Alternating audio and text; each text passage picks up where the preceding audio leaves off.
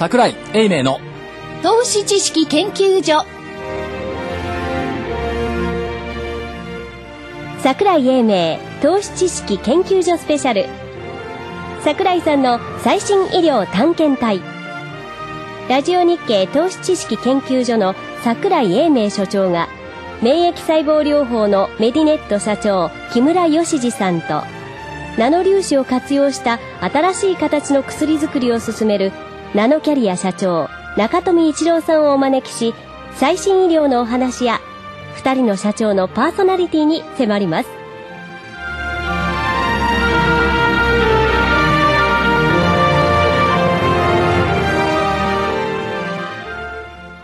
こんにちは桜井英明です。今日は投資知識研究所の特別番組ということで、投資家の皆さんだけではなく、誰でも大きな関心を持っている最新の医療について探っていこうと思います。この狭苦しいスタジオなんですけども、えー、最新医療の先端を走るマザーズ上場、上場コード番号2370、メディネットの木村社長と、同じくマザーズ上場、コード番号4571、ナノキャリアの中富社長にお越しいただいています。木村社長、こんにちは。こんにちは。よろしくお願いします。よろしくお願いいたします。中富社長、こんにちは。こんにちは。よろしくお願いします。ちょっと狭いスタジオでええ、広い日本の広い世界のバイオを語っていただこうということなんですけども、はい、えー、お二人にお越しいただきまして、これから約1時間ということで、最新医療のさらにその先のお話を伺っていこうというふうに思うんですけども、最新医療自体は、まあ私も文系ですから、専門分野の難しい話になってしまう可能性もあるんですけども、まああの、難しい話になった時は、あそれぞれの企業さんのホームページなどでまた見ていただくということでですね、えー、加えてあの企業は人っていうのが私の信念というか考え方なんで、えー、今日はまあ、最新医療を推進されているお二人のお人柄、それからこれまでの歴史についてですね、えー、えー、迫っていきたいと考えております。で、その中から最新医療の本当の姿、それから最先端の動向、こういったものを感じていただいて、私たちが理解できればと考えています。えー、さて、はじめに、えー、社長お二人にどうして最新医療を仕事として選んだのか、あるいはその分野に進まれたのか、など、えー、皆様のこれから、これまでのお話を伺っていきたいというふうに思います。えー、まずでは中留社長。はい。どうしてこの最新医療の分野を手掛けるようになった私が若い頃ですね、はい、中中学生だったと思いますけども、あの、親に不老長寿の薬を作ってあげようと、そういうことを言いまして、えー、まあ、薬のことに興味を示しまして、はい、えー、こまあ、今日に至っているわけですね。なるほど。はい。で、木村社長はまたどうしてこの道を選ばれたんですか？えー、あの、私はあの、不老長寿じゃないんですけれどもね、はい、あの、幼稚園に入る前から、まあ、ひどい、あの小児喘息があって、はい、まああのいろんな薬とかいろんな治療法を試すんですけれども、ええ、なかなか治らないんですね。はい、それで高校に進学しましてからあの剣道を始めたんですけれども、はい、まあ、体を鍛えるわけですけれども、え、そうするとまあ2年生の夏過ぎにはですね、はい、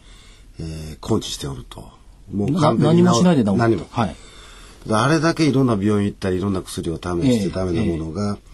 やっぱりその体自身が持っているその、まあ、病気を治すという、まあ、力を引き出すとい。う、まあ、メカニズムといいますかね、えそういうものに、まあまあ、その頃出会ってですね、え、やっぱりまあ病気っていうのは、まあ、いろんな薬とかの手助けの中からか体自身がまあそれを根治に持っていくんだなということで、はい、まあ、できれば将来そういうようなあのー、産業なり、事業をやってみたいなと、はい、まあ、思っておったのが、まあ、あの潜在的にあったんだと思いますね。その時のその小児喘息って結構大変な病気だと思うんですけども、はい、苦しまれますよね。いやもう苦しいところの騒ぎじゃありませんね、えー、幼稚園はほとんど行かなかったですね。はい、で小学校もあの修学旅行はあの担任の先生からちょっと控えてくれってはい、高校もそうでしたね、えー、あの中学3年もそうでしたね。それであの一晩寝れないんですね。呼吸ができないですからね。はい。それで発作止めの薬を飲んだり、あの吸入をしたりとかいろいろするんですけれども、いわゆるその対症療法なので、はい、咳が出れば咳を止める、えー、そうそう、はい、それ以上のことはまあ体が治せる力があれば、はい、あ治せるんですけれども、えー、その力がまあ足りなかったもんですから、はい、結果として、えー、高校の1年生になってもまだ、まあ、週に何回かお医者さん行くと。はいいうようなことを繰り返してたわけですね。その高校2年生で剣道のもう始められて、えー、まあ高校で始められて、えー、治った時の喜びってのはどうだったんですか？いやもうねあのー、まあ、このままだったら、まあ、人生おお先真っ暗だなと、はい、まあ、思ってましたのでね、ええ、でここ入ってそういうスポーツやるって言ったら主治医も反対母親も反対だったんですね、はい、死んでしまうから、はい、まあ、しかし、まああの若い男性がね、えええー、ちょっとぐらい勉強できたところで、はい、みたいな感じですよね。えええ、勉強より体やでみたいな。そうそうそう。はい、それで、まあ、あのー、ここ一番勝負と思ってやって、はい、あのー、なんせね、発作が出なくなってくると元気がついてくる。元気がつくとまた迫力っていうか、また元気が重なってくるということで、本当に私が今携わってるがん医療も似てましてね、ええ、元気のなくなる医療っていうのはやっぱり基本的には患者にとって辛いもんだな辛い。まあ、ここへまあ一致してきて、え、あのー、発作が全く起こらなくなった時点では、あの、本当にどういうんですかね、その、こんなに健康の素晴らしさっていうかね、はい、えー、いうのは本当しみじみ感じました、ね、だから病気ってなってみないと要するに健康って損なってみないとその良さがわからないっていうのを、木村社長若い頃からもうずっとご体験されて。いやもう長いこと体験しすぎまして、えもう大変疲れました、ね、その喜びをもうみんなに与えなくちゃ中富社長も割とその患者さんの負担を減らそうみたいな発想がこうあるじゃないですか。うん、まあ、ありますね。私自身も、まあ、私自身は健康だったんですけども、はい、あの、スポーツはやっていましたしね、同じように、小学校2年から剣道を始めましたし、ええ。えー、テニス水泳ってやっていて、まあ、あの、その中で、まあ、大学に入って少し勉強したのが、その、免疫とかアレルギーなんですよね。はい。はい、で、確かに、アレルギー、小児喘息っていうのは非常に実際見ていますとね、はい、あの非常に苦しんでいる患者さんといらっしゃるというのがあって、えええー、やはりそういうあの運動によって、はい、えー、まあ、バランスを体のバランスを変えるとい。うことは、はい、そういうこともあるということも知りましたから、まあ、ある意味薬とコンビネーションというのはね、えー、あの十分考えられるなるほど、えー、ことだなということは実感したことはありますけどね。はいそれでずっと研究を進めてきて今に至ってるんですけども、やっぱご苦労あったと思うんですけど。ああ、まあ、薬っていうのはすごく長く時間かかります。はい、その開発するのに。ですからまあ、今までにいくつかも製品化してきてますけれども、えー、あの、それもまあ、ラッキーなところもあったし、はい、中には、あの、途中でね、研究の段階で、えー、終わったこともありますけども、はい、あの、そういう意味で、えー、やっぱり、費用面ももちろんですけども、はい、えー、薬のまあ、要するに申請承認のやり方、ええ、あそういう面では非常にいろいろなやっぱり、えーまあ、苦労といいますかね、ええ、やらなきゃいけないことが多かったですね。その意味ではどうなんですか？この日本の国っていうのはその壁が高いというかそういった部分ってやっぱりあるんですか、えー、まああの日本はまあよく言われてますけども前例主義、はい。ですので、まだまだ、あ例えば、そのインターナショナルに決められているその試験のガイドラインのようなのがあるんですけども、はい。はい、まあ、それにまだ、まあ、欧米には追いついてないところがありましてね、ええまあ、その技術的なものもありますけど、それから制度の問題もあるんですね。ええ、そういうものでは違いがあります。ですから、まあ、あ今、ちょっと時間がかかるんですね、日本の場合ね。はい。この時間のかかり方というのが、我々、我々、マーケットの方からいろんなバイオの企業さんの動向なんかを見ていても、欧米と比べるとちょっと遅いというか、これは企業さんのせいじゃなくって、これ、お上のせいで遅いんじゃないの？という気がするんですが、その辺はどうですか？ですけど、まあ、あの、各自申請する側の問題もやっぱり多少あります多少ありますね。はいえー、ということはまあ一方的に制度だけではないっていう部分もまあ、そうですね。インターナショナルというか国際的に見ててもそんな感じはしますし、はい、もうちょっとやっぱり申請する側もアグレッシブにいかなきゃいけない面もあるわけですね。はい、でそういうところがやっぱり少しおとなしいところあるし。なるほど。それは今後の課題っていう部分ですかね。えーえーしかし今おお二人のお話を伺っていて、まあ、バイオという共通点以外にもですね、ええ、どうしてまたお二人とも剣道なんですか？いやたまたま今日はじは初めて。あの今伺いましたけど。あそうなんですか、えー、剣道やってるとバイオに進むのかなみたいな。そんなことはないんでしょうけど。木村長どうですか？ご苦労された点っていうのは多々あると思います、えー、そうですね。あの、まあ、何からお話していいやらっていうぐらいのもんですね。えー、というのはあのー、まあ細細胞を用いた医療っていうのが、はい、それまであの実用化されておりませんでしたから、あの全てが揃っていないとい。うような、あの状況ですね。はい。未体験ゾーンばっかり。そうですね。だから、あの、例えの話でいつも言うんですけれど、あの、西部に T 型フォードが走り出したのと同様に、はい道も作らないといけないし、はい、信号も作らないといけないし、タイヤも作らないといけない、はい、ようなことで、すべてにおいて、あの、我々が、まあ、こんな小さい組織がチャレンジしないといけないと。はい、それから制度も、あの、それ用にはありませんから、えまあ、今もってですね、再生細胞色という大きな分野ですね。えあの、京都大学の先生が iPS 細胞を実施されましたけれども、こういったその細胞医療というものに対する制度自体が、まあ、現在ある薬事法とか、医療法とかに本質的にはそのまんま当てはめることは難しいもんですから、そういうものをどのように当てはめればですね、結果として患者さんに、ええ。一番いいものが早く、安く届けられるかと、まあそういうものに向かって、まあ、チャレンジをし続けてると。いうようなのが、まあ、一番大きな苦労の種ですね。なるほど。ただ、チャレンジの苦労ですから、えー、そんな後ろ向きな苦労じゃなくて、一個ずつバリバリバリと破っていきながらっていう。いやいやそれあの、バリバリバリと破れないんですよ、ね。あそうです。はい。えー、ちょこちょこっと。えー、あのやはり、まあ理解を求めるっていう姿勢を持たないとですね、はい、あの社会からは応援いただけませんので、はい、まあ一つ一つですね、あの私たちもそのこういうふうに考えるんですという話をさせていただいていろんなところで、まあ徐々にですけれども、あの変わってきてます。で、あの大変重要なことはですね、あのその場合に、まあよくよくあの薬の場合リスクとベネフィットと呼ばれるんですけれども、あの再生細胞医療っていうものはそのまだわアンノーンなことが多い。わからない部分が多い、はい、やはり現に目の前で困ってる患者さんを、ええ、まあ、そのリスクとベネフィットの判断でどのように、まあ、あの助けるように持っていくかということが、はい、そもそも、まあ、制度の趣旨ですから、はい、まあ、そういうような方向であの形ができてくればいいなと思ってますけどね。あの横浜新横浜の病院とかに伺うと、えーえー、現実にその患者さんが再生細胞医療のベネフィットといいますかね、えー、恩恵をこう受けておられるじゃないですか、はいはい、そういうのをやっぱりまざまざと見ると、はい、かなり進んできたんだなという印象を受けるんですがその辺はどうですか？まだまだこの先にあるということでしょう。そうですね。あのまだプレリュードっていうかね序曲が終わったぐらいですね。この10年で。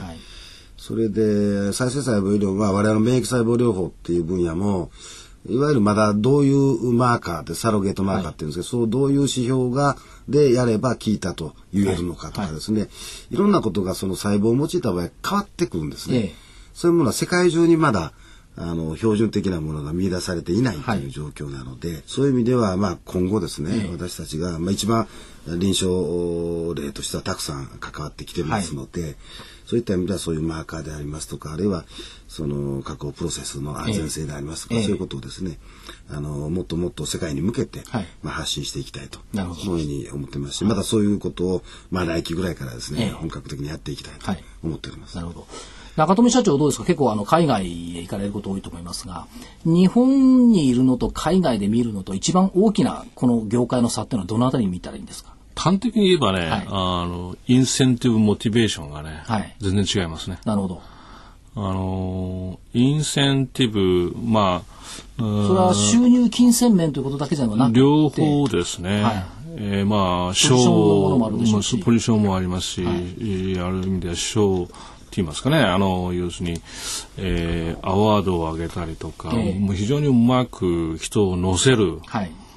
研究者さんとか携わる方々に対してやる気をもっともっと増進させてくれる。そうそうそう、はい、ええー、もうだからそういう意味じゃ全体がそういうカルチャーになってるでしょ？はい。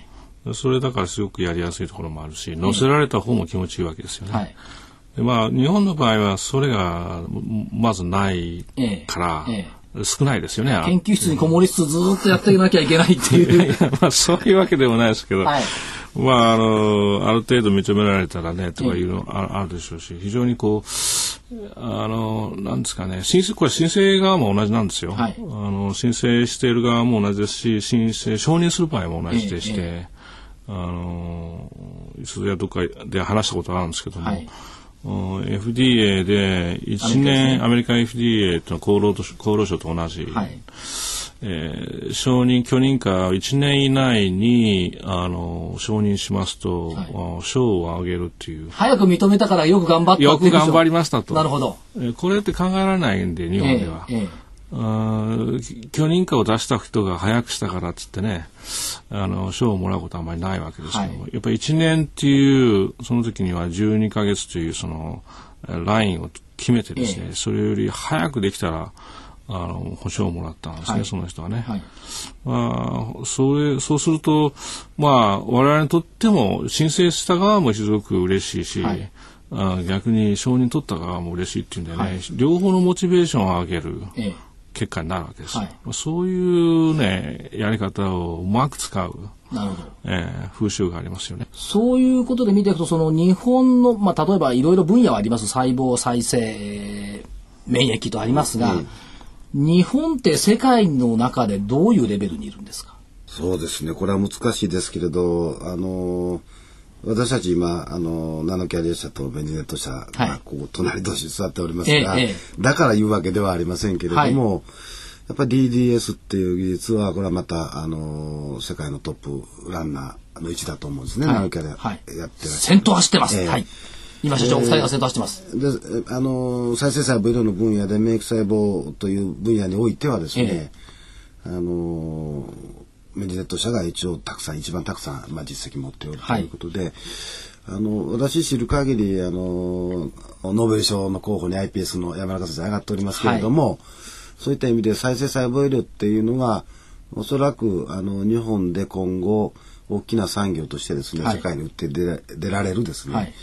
あの最有力候補かなと、はい、もちろんまあ DDS も同じように並んでおりますけれども、ええ、まあそのくしくも2社が今 隣にだから日本の最新医療探検隊の最前線ということなんですが あの個人的に素朴に考えるのはですね、え、その例えば再生ということで考えると、これいつもあのバイオの方々にお聞きしてるんですけども、はい、再生っていうのは世界じゃなくって日本がやっぱりトップにいられる分野だろうっていうのを言っていて、はい、そもそも盆栽って再生ですよね。ということは、盆栽文化、再生文化を持っている日本の土壌っていうのは、再生に対して非常に理解が高いんじゃないかというのと、技術はもちろん違いますよ。木と人間といろんな細胞ですからね。違いますけども、再生ということに対してトップランナーでいけるんじゃないかっていう質問を時々しているんですけども、その辺どうでしょうか？まあ、盆栽の詳しいことはちょっとわからないですけれども。ね、怒られちゃうんですけどね。でも再生ですよね、あれね、ある意味では。あの、いろんな科学の分野の中で、まあ、あの、まあ、この医療医薬、とい。う分野においてのみですけれどもね、はい、やはりその研究開発投資がそれこそ圧倒的に違うにもかかわらず欧米諸国と日本がですね、えー、えー、山中先生が iPS 受理されたとい。うことで、はい、やはりあの細胞医療の分野っていうのはあのこのままちゃんとですね、はい、えー、産業化という視点を踏まえて、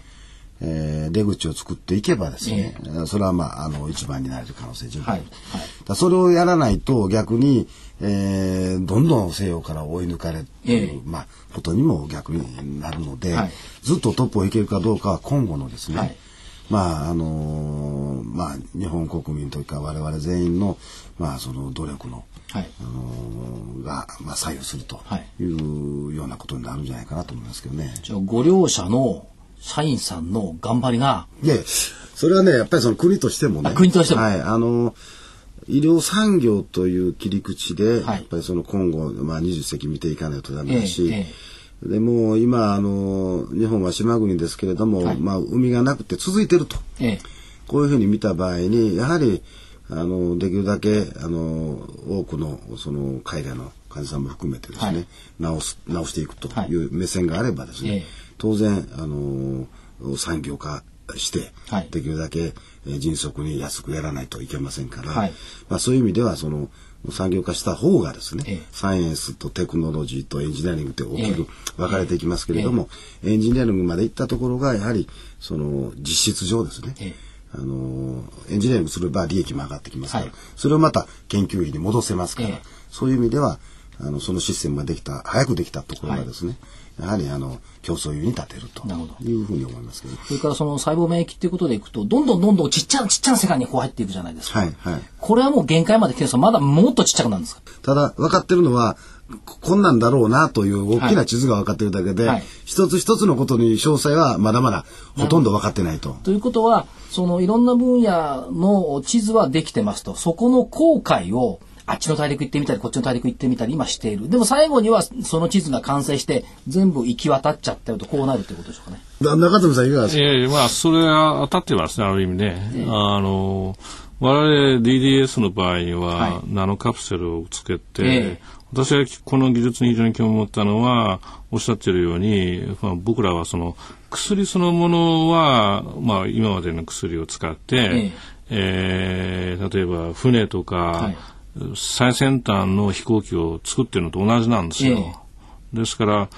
ところがその飛行機っていうのは、まあ、当然パイロットが必要で、はい、で、パイロットは目的とするところを知らなきゃいけないわけですね。ええ、で、その薬、この我々の場合にはそのパイロットがいないわけですよ、はい、まだ。はい、で、そのパイロットをどうやったら、あの、こう、雇用できるか。えっていうのが我々の一つのポイントでして。的確に病理部に運んでくれるパイロットですね。そうそう。で、今地図がないわけだから、はい、ある意味では。あの、そこをどうやってじゃあ、えー、おっしゃったようにですね、はい、えー、例えば日本の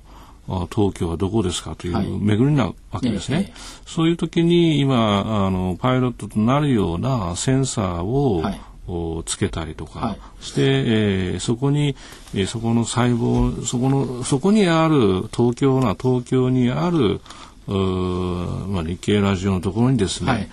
くれ来るようにですねちゃんと薬を背負ってくるとそうそうそう、はい、それの技術が、ええ、今後かなりできてくると思うんですよ。なるほどそうすると、まあ、この病気だということは分かったと。まあ、それぞれレントゲン取ったり CD 取ったりして分かったと。うん、で、それ以外の部分でひょっとするとパイロットが乗っかってれば、投与した中でパイロットが勝手にその薬を持ってってくれるっていうのは理想ですよね。そりゃそうですよ。ええ、で、一番いいのは、緊急脱出かなんかでバーッとですね、はい、出て、その薬を運んでくれたら一番いいわけですよ、ね、いや、ここ、ここまずいからついでにここに塗っとこうみたいな。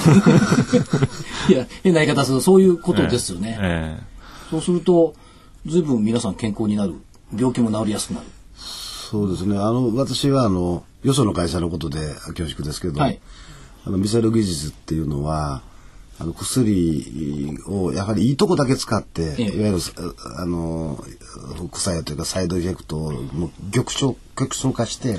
使える技術ということになるんじゃないかなと、え、そうですね、すごくね、はい、あの我々まあ包括的な京都研究させていただいてますけど、はい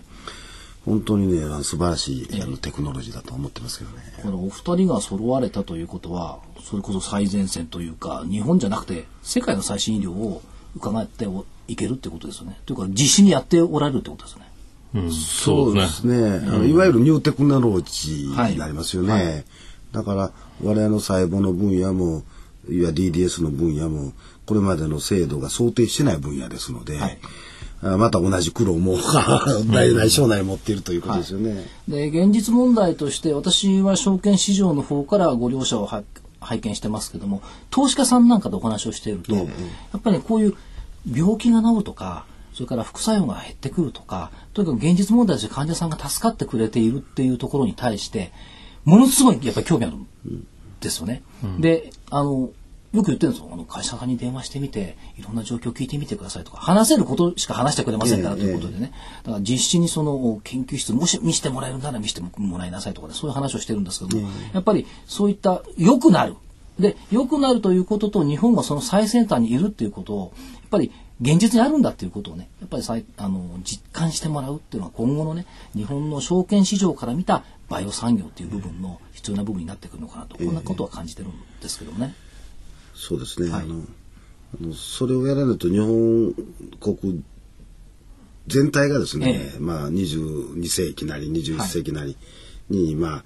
ああまりその世界から頼りされない国になってしまう可能性もありますしね、え、まあ私たちは食いしばってるのはやっぱりそうあの将来に向けてね、私もあの、えー、あの部族が2名ほどおりますけれども、はい、やっぱりあの彼らにできるだけあのまあ立派な日本というかね、そういうものを残していきたいなと思ってます、ね、そうですよ。だからかっこいい日本でもありますし、そういう技術を持ってるっていうことがあれば、金融界はですね、えー、世界からいじめられてますから、こういう技術があるっていうことだけでもですね、やっぱりかっこいい日本になっていけるし、えー、一番単なる自信ですから、自信のある日本になっていけるんじゃないかなと思ってるんですよね。じゃあここでちょっとお知らせを入れさせていきます。はい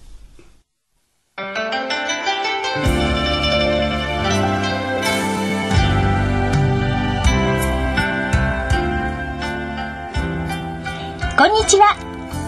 桜井英明の投資知識研究所研究員の加藤真理子です。桜井所長の投資知識研究所お楽しみいただいていますか？この番組はこれから株式投資を始めようと思っている方や投資を始めて間もない方にはなるほど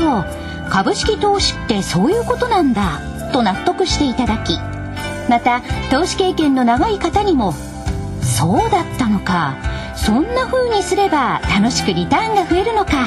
とはたと膝を打っていただきたい。そんな番組です。投資知識研究所の櫻井英明所長は日本の株式の中心地兜町など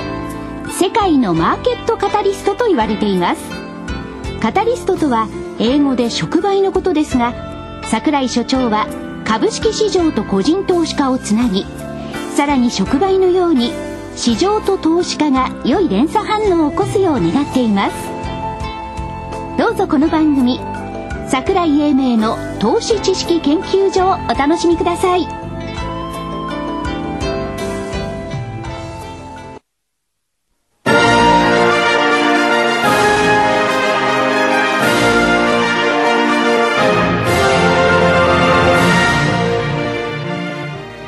桜井英明の。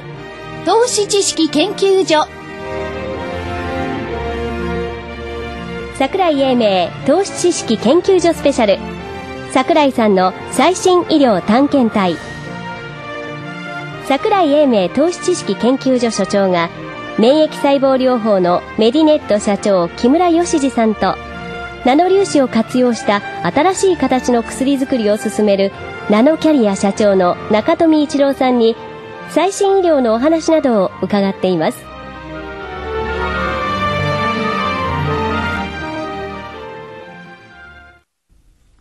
さて、ここまでは最先端の医療分野、最新医療ということで、えー、両者のですね、越し方、そして一部行く末を語っていただきましたけども、えー、ここからはさらにその先にある医療関係、あるいはそれを支える社会ということでお話を伺っていきたいと思うんですけども、えー、まあ、まず木村社長、重なるかもしれませんが、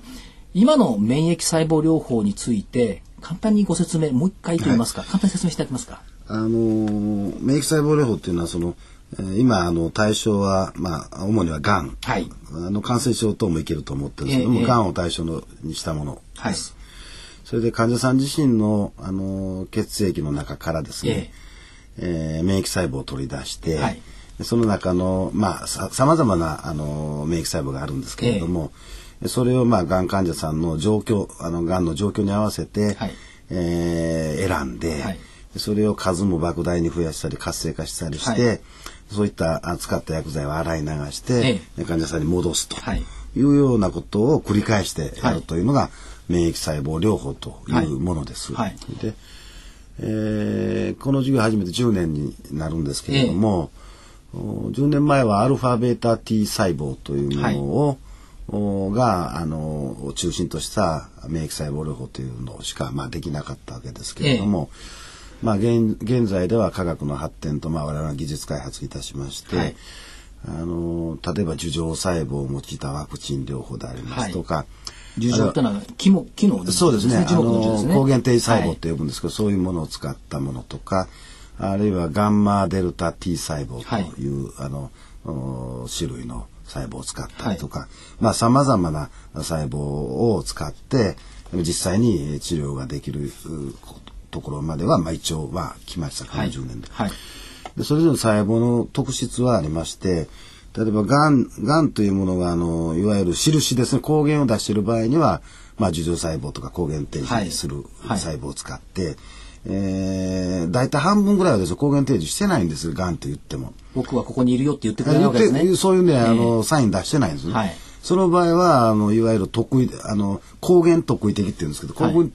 抗原特異的なものを使っても効果は見こあの見込めないので、えー、非、あの、主要特異的なっていう、その場合はアルファ、ベータとかガンマ、デルタとかいう細胞群を使ってやるというようなことが、まあ、あの、見分けをしてですね、はい、できるように、まあ、やっとなってきたと。なるほど。そうすごいですね。しかし、あの、サインを出してない細胞に向かって、こいつが悪いやつだって向かっていくわけですね。それはね、あの、う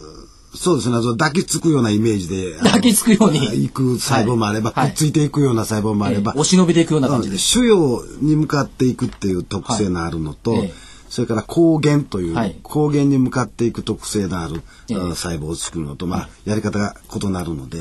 それはまあ、あの、がん患者さんの手術の材料を見てですね、あこれは抗原を発現してるからこっちだねと。で発現してなかったらこっち行った方がいいねとか、まあ、いうようなことを、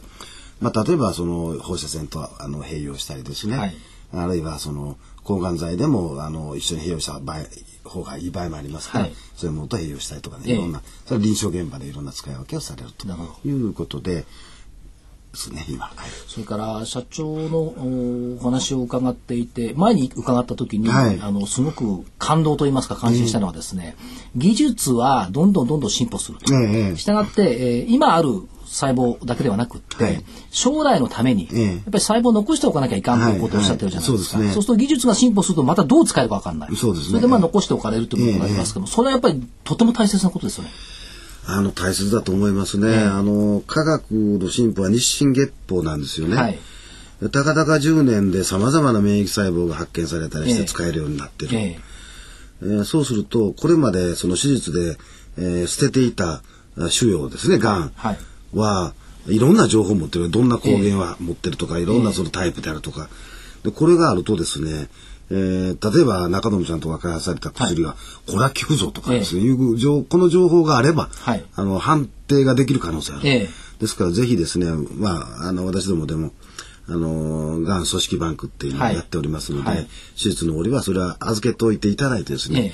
あのもしもの時に、まあ、そういうものを使って、まあ、どういう治療が、免疫細胞療法もできますし、あるいはその新たなあ例えば5年経った遺伝子治療が、まあ、実用化されてるかもしれませんし、はい、そういう場合にどういう遺伝子細胞だったら効くとかですね、はい、そういう方向だと思いますね、置いておくということは、しかし、株式市場がですね、えー、この20年も眠ってる間に、バイオの世界って10年でもう日進月歩というか、ものすごい進歩ですね。ものすごい進歩ですね。ええ。ー、あのー、まあ、我々もこの、今現在、あのー、細胞加工を我々がするのに必要なはい、あのいわゆるソリューションというかね、ええ。えー、ものを医療機関に提供するようなビジネスモデルですけれども、えあの薬とどこが違うかっていうと日進月歩の科学の進歩を常にその、えー、この細胞加工プロセスに取り込んでいくと、はい、そして常に一番患者さんにとっていいもの、ええ、もちろん安全性は確認したらいいですけど、はい、いいものを提供できると、ええ、安く迅速にと、はい、いうことを実現するというのがまああの細胞治療が必ず持っていないといけないモデルになってくると思うんですね。はい、まあ、薬のように構造を決めて、ええー、10年経っても15年経っても一つしかないものと違って、はい。はい、常に進歩してますから、えー、じゃあ今度はこの新しい細胞あの免疫細胞を主なものを作ってやったらこれぐらいあ障害活性細胞障害活性が強くなると、はい、まあ、そうそんなことは日常茶飯事いろんなこと分かってきますから、えー、それをちゃんと確認した上で、はい、えー、ちゃんとその安全性も確認して、えー、それができるだけ早く患者さんに届けられると。はい。いうそのモデルが、まあ、私たちの強みって言いますかになってると思いますね、はい、スピード感を持ち時間を有効に使っていく。そうですね、ね、それを持たないと、えあの例えばその、えー、免疫細胞治療の、あの細胞医薬品というようなカテゴリーのはい、あの考え方もあるんですけれどもこれアメリカなんかそうですけれども、はい、そうしちゃうと開発する時点で技術を止めないといけないんですね。そうするとえー、我々10年前は一つしか細胞使えませんでしたけど、はい、もう10年経ったら多種類のものをやってますよね。えー、メインの細胞変わってきますよね。はい、そうすると、まあ10、10, 年前の技術で止めて、じゃあ10年か15年で承認された時に、それは患者さんにとっていいものなのかどうかと、ええ、ちょっとされる問題、ここがね、わ、え、からないですね。そのええ、ですから、その再生細胞医療っていうのは別枠で、はい、その出口が患者さんにとって一番いいものを届けるということが、まあ全ての制度の中心ですから、はい、そういう意味では、えー、そういうことを実現できるようなモデルっていうのが一番その重要視されるとい。う、なければならないと思ってますけど、ね、なるほど。で一方逆にそのナノキャリア中富社長。ナノキャリア運ぶという部員もあるんですけどね、いろんな薬を開発されてきてますけども今後の展開というのはどういったところを見ていったらいいんですか？まあ、我々、その抗がん剤を、その、封入して、ナノカプセルに封入してね、はいえー、できるだけがんの細胞に、えー、到達させて、そのがんに、えー、そのカプセルを食べさせて、はい、それであの自分で死んでもらうと。がん細胞にですね。うん。まあそういう仕組みを作ってるわけですね。はいでも実際僕たちもあの見てきてるんですけども、現象としてその実際同じものの薬を効かないがん種があるわけですよ。はい、であるいはがん患者さんが何回かあの薬を使っていると効かなくなる。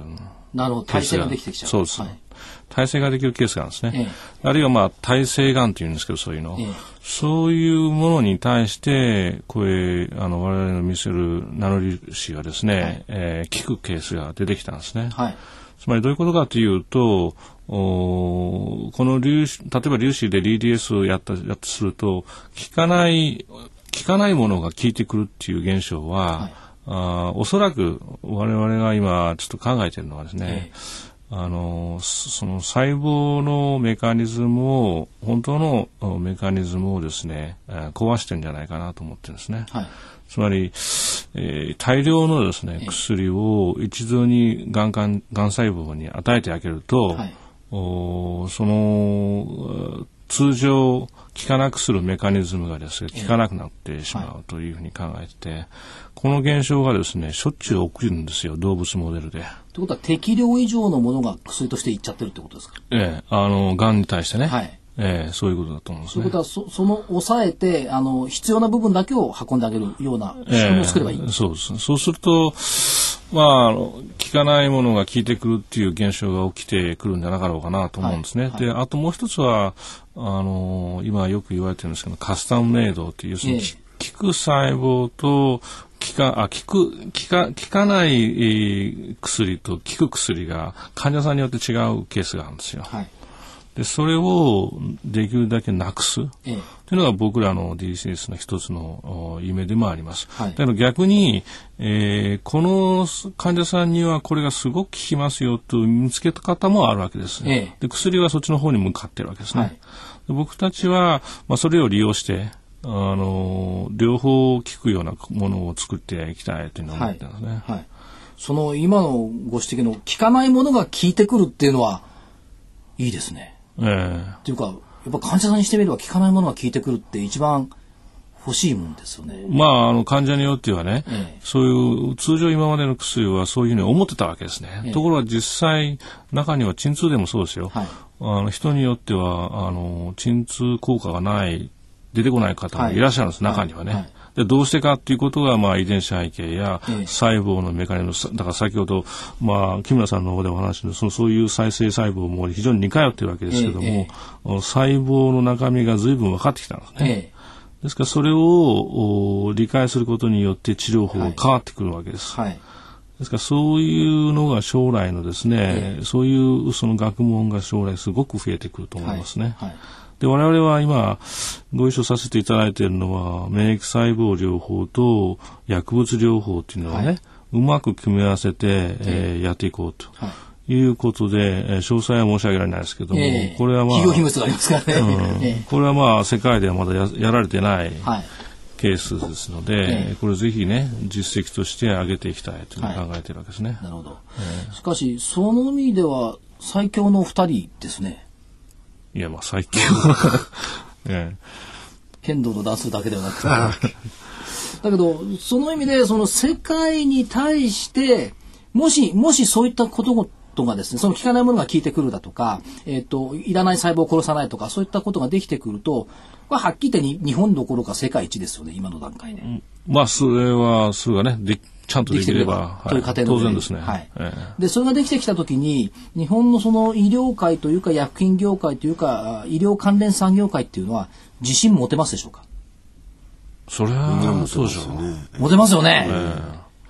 それは証券業界ばっかりじゃなくて。いや、証券業界ずっと自信がないんで、どっかの業界に自信を持ってもらう、その1ポイントが欲しいなと思ってるやっぱ自信持って外に出ていけますし、外から呼べますよね。ええもちろんですね。ええその時の日本の、その、人たちっていうか、日本の産業って、かなり変わってると思います？あのー一つ一つのその技術が世界を流通するんではなくて、はい、おそらくまあシステムとして流通していくっていうには変わってるでしょうね、はい、なるほど、ね、なるほど。でも、従来であれば、例えば20年前だったら夢のような世界の話が本当になってくる。徐々に。ああ、そうですね、徐々になってくるでしょうね。ええで、最終的に中富社長どうでしょう？不老長寿の薬っていうのは多分不可能と思うんですが、それに近いものって作れるものですか？いや、できると思いますよ。不可能じゃないですか？うん、はい、あのね、僕はそう思ってるんですね。ええ、で、それはそんなに遠くない。遠くないですか、うん。それなぜかっていうと、その、細胞細胞一つ一つの顔があって、その顔,、はい、顔を知ることによってですね、ええいろんなことが分かってくるわけですね、はい、でそれに対して治療法が進んでいくわけですから、あの、かなり近い時に、近い時というか、そういう、かなりそういうことは、えー、出てくるんじゃないかなと思ってるんですけどね。夢だけではなくて、現実になってくる可能性もあるということまあ、再生、再生医療そのものはですね、再生細胞なわけですから、それはもともとね、まあ、脳細胞が再生するかというところも、ええ、どこまで再生するかというのもありますけど、事実再生しているところもあるようですし、ええ。えー、ある意味ではそういう、まあ、あの、い自分の細胞がさらに、はい、まあ他人の、将来は他人の細胞もで受け入れるような形になるでしょうけども、えー、今のところ自分の細胞を持ち出して、はい、もう一回再生するわけですよね。まあ、そういう意味で、えー、先ほどあのセルバンクがあるとおっしゃってましたけど、はい、若い時今しかないわけですよね。えー、その細胞を持っていればあ将来に使うことできるわけですから、はい、あその細胞を例えば100歳90歳になったですね、ええ、90歳になった時にその細胞をもう一回使うって再生医療に使うという方法出てくるわけですよ。それ全然あの、がんとか話離れますけど、その若い時の細胞取っといたら、ええ、お肌がまたツヤツヤに戻るとああ、それはあると思うんですよ。まあ、だからまさしくその形成外科の先端の人たちはそういうことを考えているわけですね。すべ、てをそれを変えることができるかどうかがそれはポイントなんですけども、えまあ、ある一部のところはそれぞれが少しずつできてくると。はいでそれに薬が一役買ってくれたらいいなと思ってるしね。なるほど。うん、例えばどうしよう再生という意味ではいろんなその臓器を再生するっても結構大変だと思うんですけども例えば肝臓なんて大きいですから、えー、こいつを再生しようなんてすごい大変だと思うんですがいずれできてくるもんなんですか？いやまああの何でも不可能はないでしょうから、ええ、ただまあ時間軸はねどうかちょっと分かり分かりませんけどね。あある医大のですねえっ、ー、と先生にですねあもうこれも56年前に伺ったんですがいずれ肝臓まで細胞で再生できるとおっしゃってたんですが、うん、でも時間はかかるんでしょうけどでも本当にそれ再生できてきたらすごいですね。いやもうあのすごいですね。でかつその、ね、幹部を治しちゃう薬そこしかそこにしかいかない薬っていうのができてきたりそれから、えー、細胞治療がどんどんできてきたりっていうのは苦しみ減りますよね。うん、まあ苦しみまあね患者さんの患者さんのね、はい、それは減るでしょうね当然ね。ということは苦しみがないと前向きになってくる冒頭の話になりますけどもあんまり楽してもダメですよ。楽してもダメです多少苦しんで研究しないといけないと。患者さんは苦しみなくていいですけど。どうですか？あの、中富社長苦しいですか今？ああ、いや、結構今大変ですよ、いろいろね。ええ、やっぱ研究とかそういったもろもろのところを進めていくっていうのは大変ですか？ああ、け研究はやっぱりね、金がいりますしね。はい、えー、金作るためやっぱ大変ですよね。えええーということは、まあ、あの研究と資金と料理、えー、資金をねということですね。えーぱりそうですよね。その部分っていうのはどうしても費用かかりますもんね。でねでもそれはいずれあの治療だとか、それから収益という意味で還元されるという方向で皆さん進んでるわけですもんね。そうですね。まあそういう夢に向かって、はい、えー、やるってるわけで、それがチャレンジなんですよね。はい、はい、で我々が思っていることがじゃあ全く同じことをじゃあ他の二人が考えてるかってそういうわけじゃなくて、はい、それ非常に多面化してますからね、ええ。ー、そういう意味じゃ我々しかできないことは我々しかやるしか方法ないわけですよね。はい、えーその意味ではどうですか例えば業界、まあ、大きくくくると最先端医療という業界ということで見ていくと各社さんやっぱりこう連携されているんですか？そうでもないんですか？うんあのいろんなね、はい、あのいわゆる我々バイオテクバイオベンチャーと呼ばれてる企業群なんですけれども、えええあの例えば大学発ベンチャー協会とかですね、はい、えー、あるいは、まああの日本バイオテク協議会とか、はい、これは、まああの中野さんも理事されてたり僕も幹事したり、はい、まあ、そういった意味でそのまあ、次の日本を踏まえてですね、ええ、この分野で、まあ、どういうふうなあ提言をですね、はい、えー、国に持っていったらいいのかというアクションはですね、はい、あのやっとまああの活発に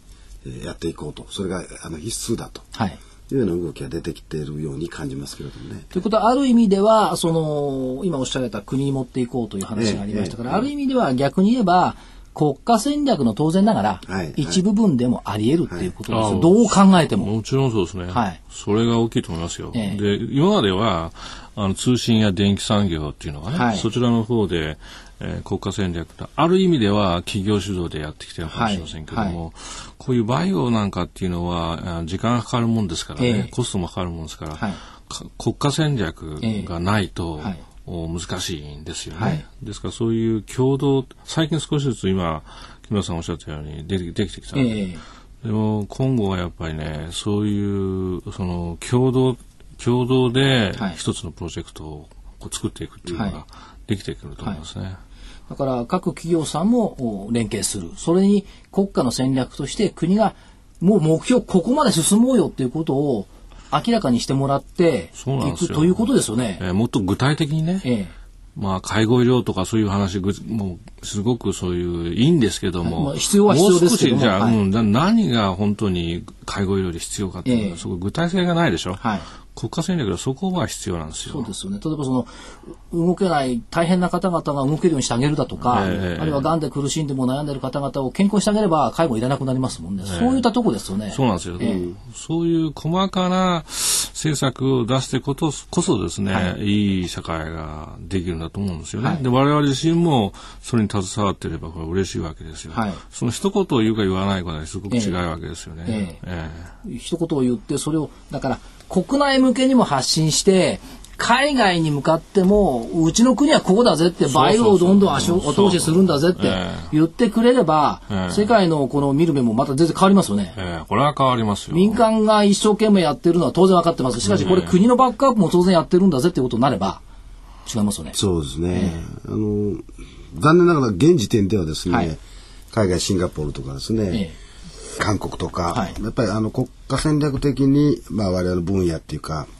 あのー、明確になってる方はまだ弱いですね。はいはい、で新しく、あのー、ライフイノベーションでしたかね、ええ、あの戦略的に出てきてますので、やっぱりこういうものを、あのー、実際の結果を伴ったですね、え、形であのできるように、私たちもその産業分野からですね、施策提言していくということが、やっぱり重要なんでしょうね。えー、やっぱりどんどんどんどんあの両社長にですね、その永田町行ってもらってですね、日本のバイオ戦略はこうあるべきだってやっぱり語ってもらった方がいいんじゃないですか。いやそうそうそういうふうにね、えー、していかなきゃいけないと思ってるんですけども、はい、もう要するに新幹線だってね。えーもう結構な国がもうできるようになってる、はい、もう選ばなきゃいけない。ええ、一頃は新幹線は日本だけだと思ってたでしょ。ええ、せいぜいフランスがいるぐらいかな。せいぜいフランス。えでも結構な国がもうやってきてるわけで、はい、もう同じことがでってくるわけで、バイオは今力入れないとダメなんですね。はいだから本当に今、ね、今が今時期だと思いますよ。ええしかもあのトップランナーで走っている時に、うん、そこを国全体が押していく。そうです。そうですね。ええ、そう、だって、あ、後ろのランナーを押したって先頭立てないのに、うん、先頭のランナーを押せばもっと先頭行けますよね。うん、その視点が、やっぱり、国にも必要だし、逆にはこれ、マーケットにも必要なのかもしれないですね。そうですね。産学同じレベルでね、やっぱり後押ししていかないと、はい。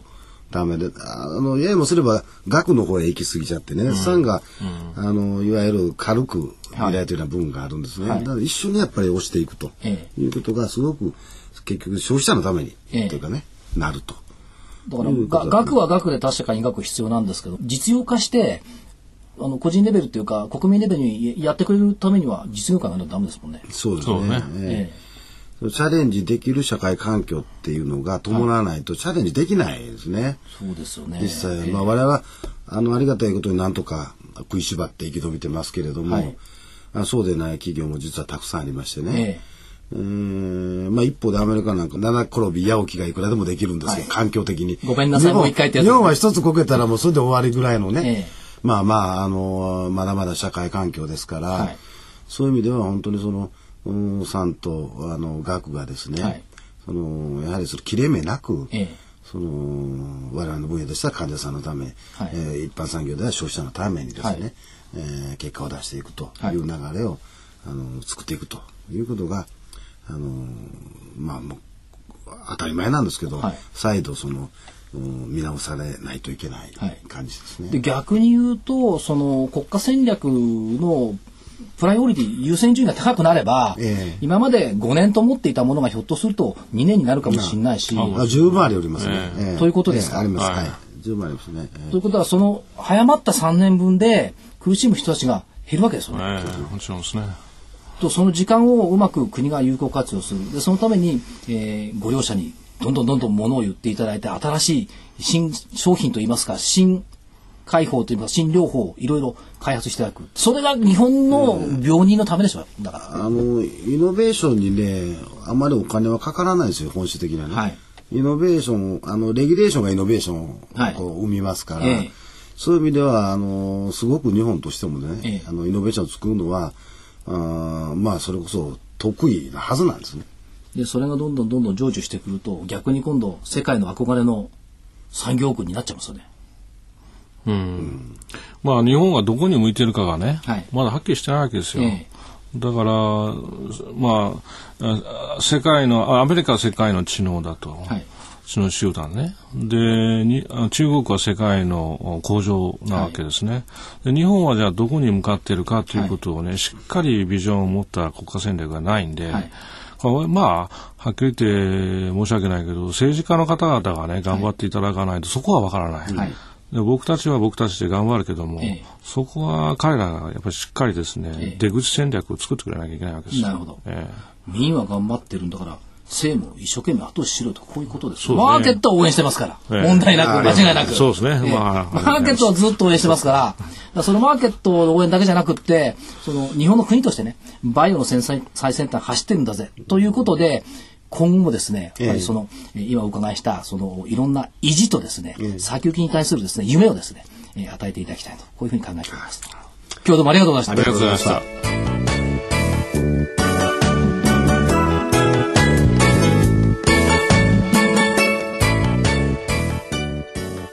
桜井英明投資知識研究所スペシャル桜井さんの最新医療探検隊メディネット社長の木村義二さん、そしてナノキャリア社長の中富一郎さんのお話はいかがでしたか？桜井所長が興味を抱く社長、興味を抱く分野はどこなのか？次回の投資知識研究所スペシャルをお楽しみに。